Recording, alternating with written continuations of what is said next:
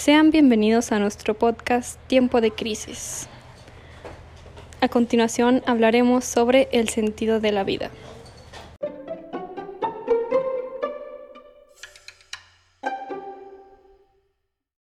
El término sentido de la vida se refiere a la razón del estar en el mundo de los individuos.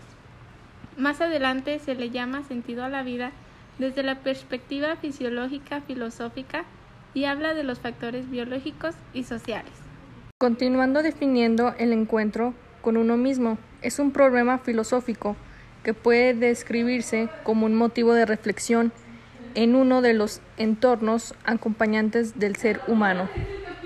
Desde el punto de vista teórico, el sentido de la vida se considera una de las categorías pilares de la ciencia que estudia la conducta y el tratamiento.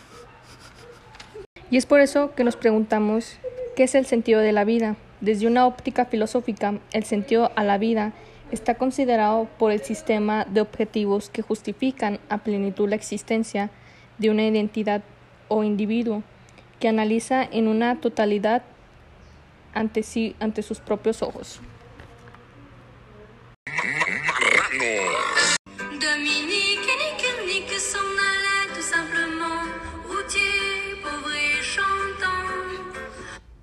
A continuación, cortes comerciales. En tipos de amor no existe una definición única y clara de lo que significa el amor.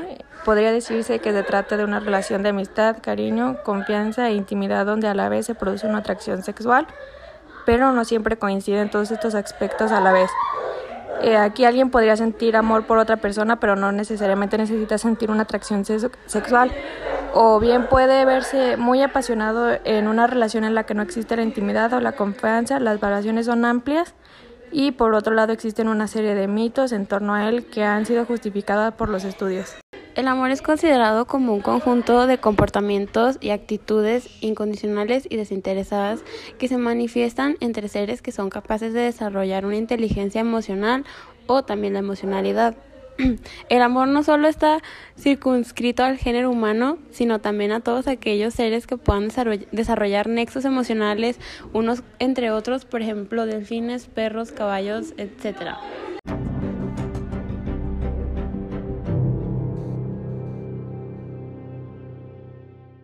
A continuación, la mesa redonda y sobre el tema de la relación del ser humano y su entorno.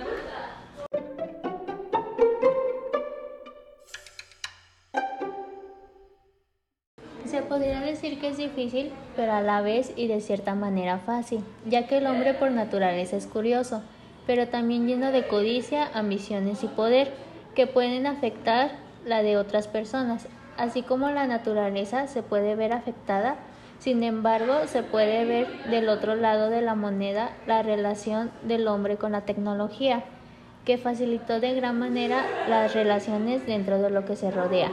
Asimismo, fortaleció así sus conexiones y a su vez el intercambio de ideas y finalmente el financiamiento de la concepción de la sociedad a la población.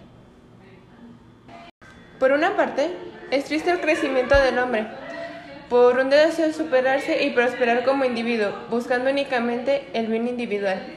Incluso si esto lleva a tener un impacto los demás, en los demás, el hombre, el hombre siempre ha buscado comunicarse con sus semejantes, desde siempre cuando es capaz de, transmitir sus ideas a los demás. Se encuentra la posibilidad de influir siempre en los pensamientos de otro, así como los comportamientos, costumbres, hábitos y hasta el aprendizaje de las relaciones. Y estos se convierten en esenciales dentro de la colectividad, porque todos estos forman y generan de una manera de regir el hombre dentro de una vida que definimos como humana. El hombre actual siempre tiene desde su nacimiento, este siempre se encuentra inmerso en un mundo dominado por las ideas, pensamientos y los hábitos que influyen en su manera a la hora de definirse como un ser. Asimismo, esta de esta manera la sociedad actual se encuentra pues, en una situación recíproca con los ciudadanos, en la cual cada uno da forma al otro. Entonces, la manera de ser algunas veces depende de tu entorno y la manera en la que te encuentras. Dentro de esto existe una estrecha relación que tiene la vida con los recursos naturales o artificiales. estos componen en términos genéricos lo que se le conoce como mundo.